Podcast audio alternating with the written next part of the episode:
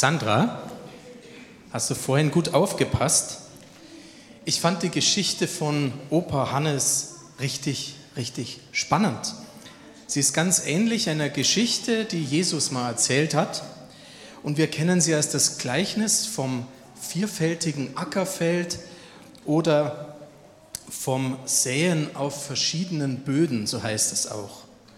Wir kommen gleich nochmal auf die Geschichte zurück. Zunächst einmal ist es ja sehr interessant, wie doch die Gesetzmäßigkeiten der Natur zu allen Zeiten gleich waren und sind.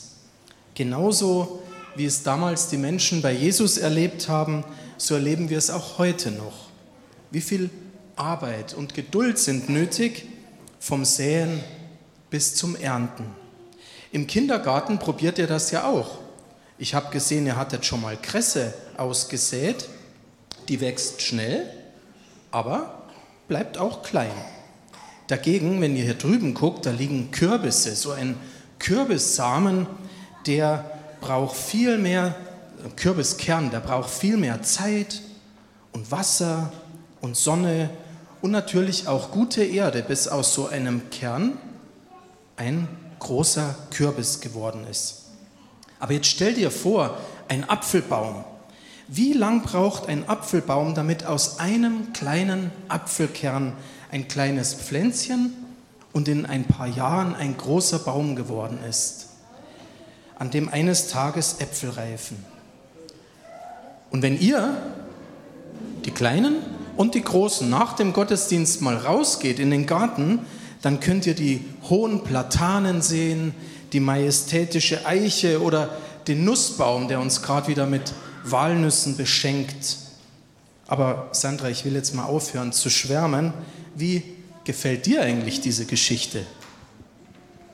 Mir geht es genauso wie dir.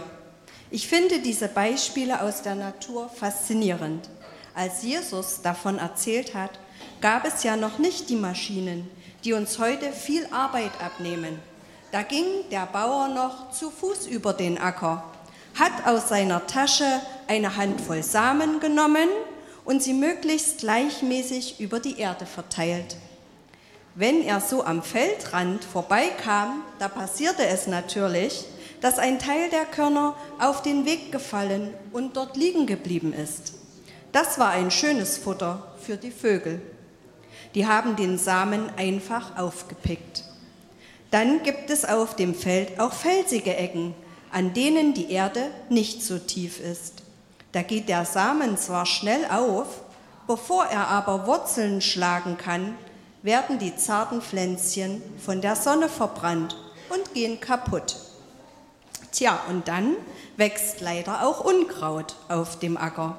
Wenn das Unkraut schneller wächst und kräftiger wird, erstickt es die kleinen Pflänzchen, weil sie selbst keine Luft mehr zum Atmen bekommen.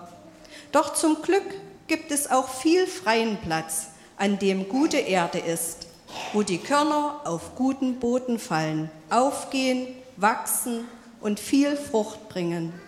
Bei dem Bild denke ich an unser Hochbeet im Garten. Wir haben es mit guter Erde befüllt. Wir pflegen es, damit kein Unkraut wachsen kann wir gießen unsere kleinen Pflänzchen liebevoll und warten mit Geduld, bis wir ernten können. Ja, was lernen wir aus dieser Geschichte von Opa Hannes und aus dem Gleichnis, das Jesus erzählt hat? Ich glaube, eine ganze Menge. Wenn wir wollen, dass unsere Arbeit gelingt, dann müssen wir sie gut und gewissenhaft machen. Das ist in allen Lebensbereichen so. Im Garten können wir das ganz praktisch erleben. Das macht einen riesigen Unterschied, ob wir jahrelang die gleiche Erde nehmen oder ob wir frische Erde auf unser Beet schütten mit vielen guten Nährstoffen. Das Ergebnis wird viel besser, wenn wir den Boden vorher umgraben und die Steine auslesen. Und wenn wir uns zwischendrin mal um die Pflanzen kümmern, das Unkraut jäten und immer schön gießen. Tabea, das hast du immer gemacht.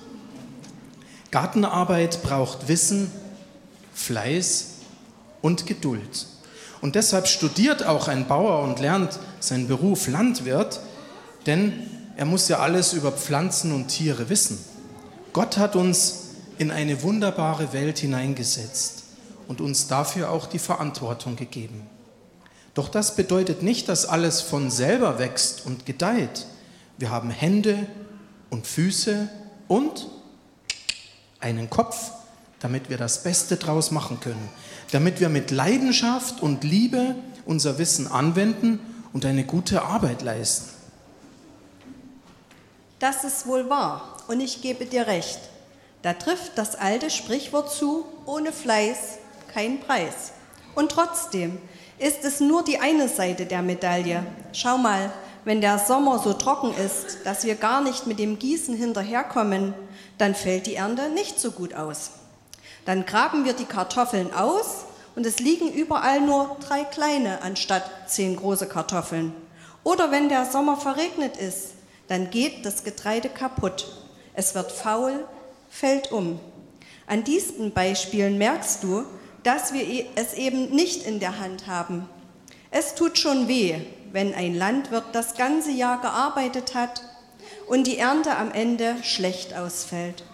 Und auf der anderen Seite macht es großen Spaß, wenn wir durch die Natur gehen und sehen, was alles wunderbar grünt und blüht, ohne dass wir etwas dazu beitragen. Deshalb feiern wir Erntedank, weil wir Gott danken für alles was in diesem Jahr mit und ohne unser Zutun geworden ist. Das fängt im Garten an und zieht sich durch unser gesamtes Leben hindurch. Für alles wollen wir dankbar sein, denn die Dankbarkeit ist eine Haltung, ein großer Wert, dass wir immer begreifen, es liegt nicht alles an uns. An Gottes Segen ist alles gelegen. Ja, Sandra, das stimmt tatsächlich habe ich, finde ich es total befreiend auch zu verstehen, dass eben nicht alles an uns liegt. Es tut gut zu wissen, dass wir in allen Lebenslagen auf Gott vertrauen können, der uns liebt, der um unsere Bedürfnisse weiß und uns versorgt. Und das macht mich echt dankbar. Und es lässt mich noch was aus der Geschichte vom Säen auf verschiedenen Böden mitnehmen. Ich glaube, dass Jesus auch das auch als Bild für unser eigenes Leben erzählt hat. Auf gutem Boden wächst eine gute Ernte. Ein dankbares Herz macht eben froh und glücklich. Und das steckt auch andere an. Anstatt Unkraut wie zum Beispiel Unzufriedenheit oder Undankbarkeit zu streuen, können Zufriedenheit und Vertrauen wachsen in unserem Herzen, aber auch untereinander. Das Reich Gottes kann so wachsen und sich ausbreiten in uns und um uns herum, wenn wir für einen guten Boden sorgen. Das ist ein schöner Ausblick von diesem Erntedankfest in unseren Alltag hinein. Auch in unserer Kita Schatzkiste möchten wir für so einen guten Boden sorgen. Wenn wir dankbar sind, auch dass wir uns gegenseitig haben, wenn wir aufeinander achten und uns mit Respekt begegnen, dann kann darauf vieles wachsen. Dann können wir voneinander lernen, uns entwickeln und reifen, um die Welt um uns herum bunter zu machen. Gott segne uns dazu. Amen.